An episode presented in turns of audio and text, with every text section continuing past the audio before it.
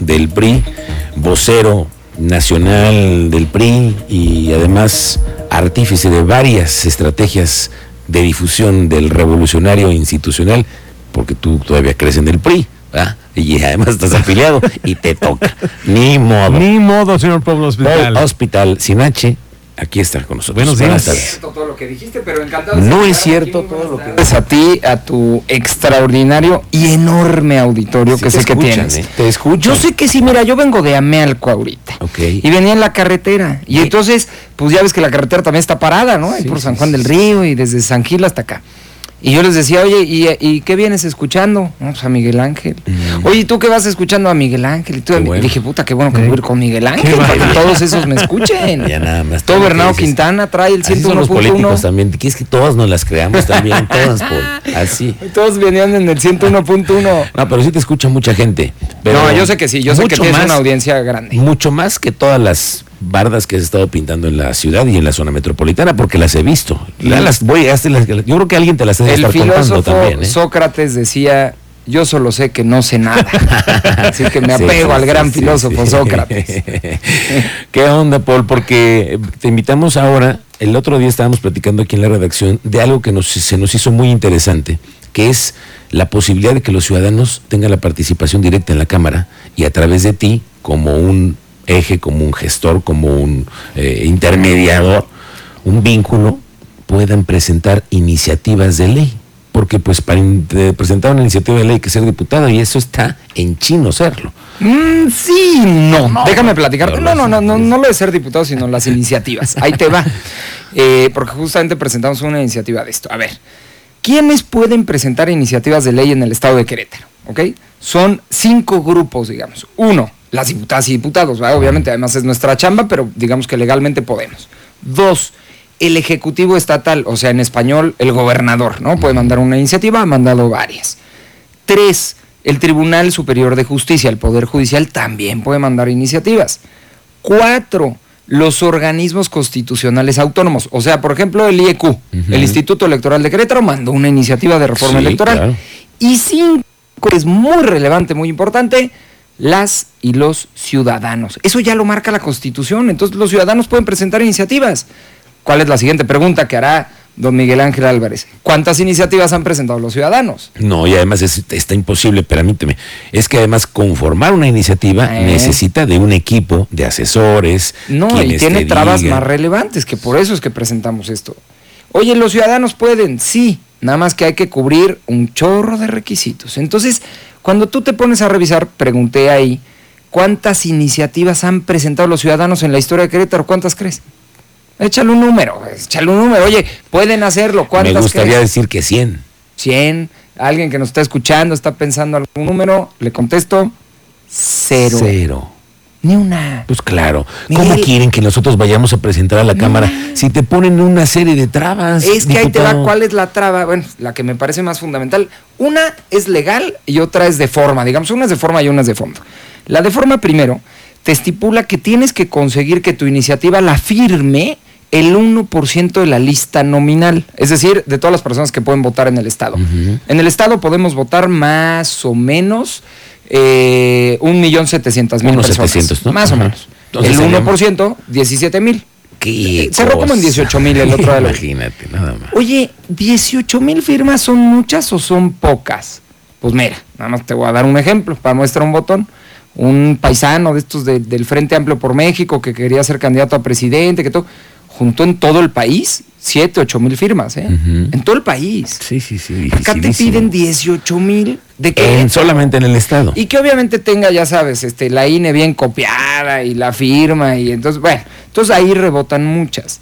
¿Qué estamos proponiendo nosotros? Bueno, ese es el primer impedimento, ¿no? O sea, que, que- que consigas 18 mil firmas. Pero luego imagínate, Miguel, que tú propones, porque tienes buenas ideas, entonces propones una iniciativa, convences a 17.999 personas que la firmen, ¿no? Porque te escuchan aquí mucho más. Ajá. Y entonces llegas al Congreso y la presentas y dices, oye, aquí están mis 18 mil firmas, Simón. Entonces ya te la recibimos en oficialidad de partes y se va a unos aparatos que tenemos ahí muy grandes que se llaman eh, la- las congeladoras. ¿no? Entonces tú imagínate que llegas ya con tus 18 mil firmas, tus carretas así de firmas, todo, Y entonces de repente se va al congelador. Sí, sí, porque ahí quién la va a pelar. Oye, pero, pero yo la presenté, me fui a todos los municipios, me traje de Peñamiller mil firmas y de Jalpan 500 y de... Sí, pero no hay obligatoriedad de nuestra parte de discutir lo que tú quieres discutir. Fíjate qué grave. Entonces, claro que ese es un pésimo este, aliciente para que entonces vayas a conseguir firmas, porque Claro. todo el esfuerzo para que después no llegue a nada. Entonces, ¿qué presenté en concreto? Presentamos una iniciativa que lo que busca es, primero, bajar este 1%, o sea, 18 mil firmas, a 0.3%. Nos da 5 mil, 5 mil 200 firmas. Ok. Oye, sigue siendo un, un- un tope, pues sí, pero es que también necesitamos que, que traigas algún respaldo de tu idea, porque si no, mañana vamos a tener bien, 300 pero mil no ideas. tantas, no tantas, diputado. 5 Eso está mil, bien. 5 mil 200, yo creo que una buena idea, una buena causa, logra juntar 5 mil firmas en el Estado. Y dos, que me parece que es lo sustantivo, que se convierte, y así le pusimos en la iniciativa, iniciativa preferente. Esto nos suena, pero nos suena a nivel nacional.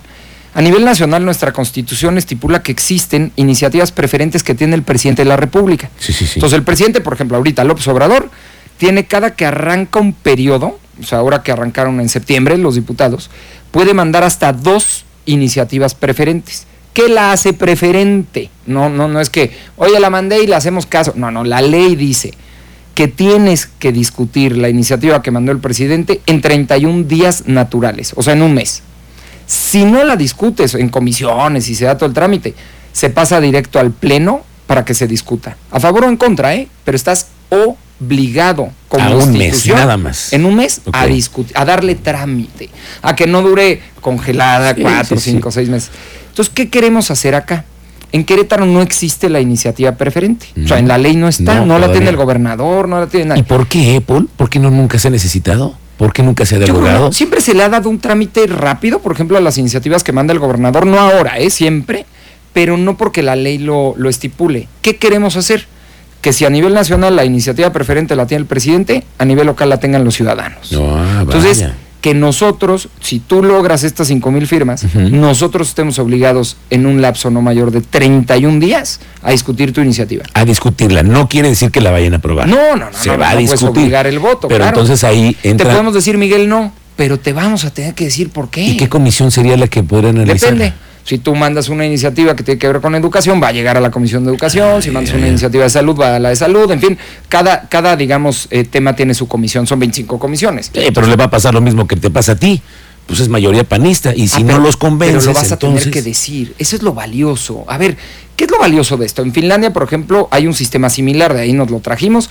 Como nos quisimos traerlo del sistema de salud nórdico, Ah, eso no, pero esta iniciativa sí.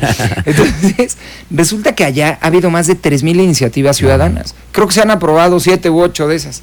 Bueno, pero los otros 2.700 temas se han discutido. O sea, lo peor que le puede pasar a un parlamento es que no se discutan las ideas. Sí, que Y se lo queden peor, guardadas. Que no se discutan las ideas de los ciudadanos, ¿no? Que es este el caso. Entonces, mira, ¿qué, qué, qué pretendo con esto? Uno, acercar a la gente con el poder legislativo.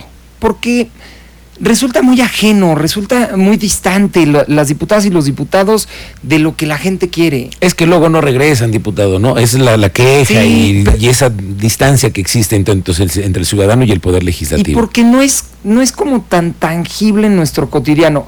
¿A, a- a qué voy? Por ejemplo, ahorita que anda la época de informes y los presidentes municipales y todo. Uno sale de su casa y si hay un bache, piensa luego, luego en el presidente municipal, ¿no?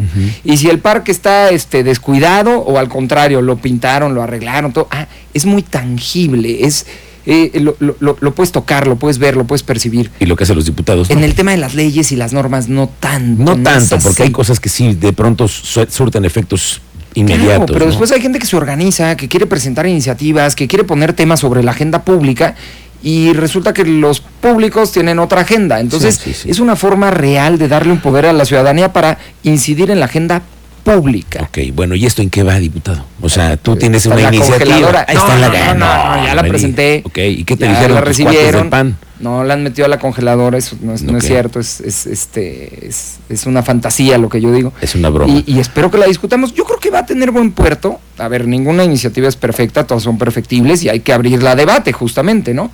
Pero sí me parece que, que la mayoría que hoy ocupa el PAN tienen esta idea de participación ciudadana. A ver, Tan es así que crearon una Secretaría de Planeación y Participación Ciudadana. Hoy el municipio de Querétaro por primera vez en la historia tiene un reglamento de participación ciudadana, porque tú puedes decir como gobierno, participen y hagan y todo. Sí, pero si no está reglamentado, son puras ideas en el vacío.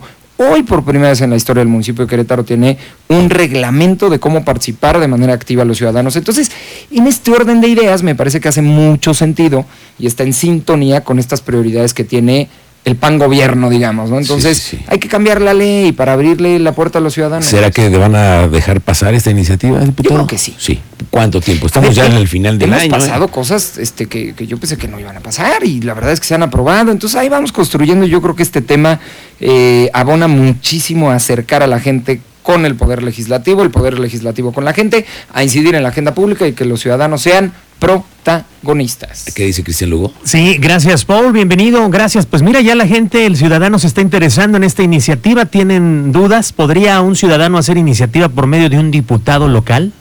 O sea, Sí, tú- claro, por o sea, que, tú- que, que lleguen contigo, esta es mi iniciativa, oye, preséntala. Sí, por mí. supuesto, por, Por mí. supuesto que se puede, siempre y cuando tú coincidas con Claro. lo que te plantean, ¿no? Sí, sí, sí. Que, que, que, que tú estés de acuerdo con todo lo que sea la propuesta, ¿no? Sí, del sí, ciudadano. Simón. A ver, por supuesto. Y de hecho, una de las funciones de los de las y los diputados, pues es esa representación directa, ¿no? A través de los diputados de, de la presentación de iniciativas. Aquí lo que quiero fortalecer es que si bien ya la ley te dice que tú, ciudadano, puedes presentar iniciativas, pues que te sea más fácil. Sí, que no te pongan las trabas. Claro, y que si tú tienes una causa justa, un colectivo que persigue un, un interés, un cambio en la norma, puedas incidir directamente sin pasar por la voluntad de otros en la agenda pública. Y te voy a decir una cosa, debe haber muchísimas muy buenas ideas que deben de tener un futuro, pero pues ojalá que se dé esto. Esto va a tener un tiempo, digamos que de aquí al fin de año, ¿tú crees? Sí. Para que salga adelante. Sí, yo espero que este trimestre lo a podamos ver si es cierto, diputado.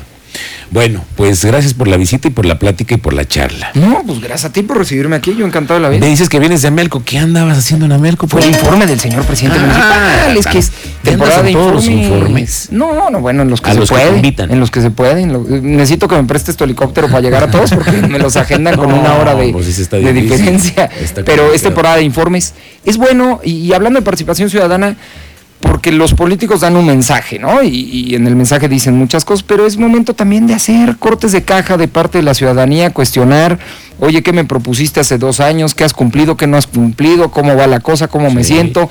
¿Qué Amealco te entregué y qué Amealco estoy recibiendo? ¿O qué Querétaro, qué Tequisquiapan, qué Tolimán? Entonces hay que participar, no solo escuchar, ¿no? Hay que cuestionar. Mm. Bueno, bueno. muy bien. En Me eso parece ando. muy bien que andes de, de gira. Me parece sospechoso, pero lo veo, lo veo. bueno, señor Polo Hospital, gracias, que bueno que viniste. Gracias, encantado. La una con 37, estamos de regreso.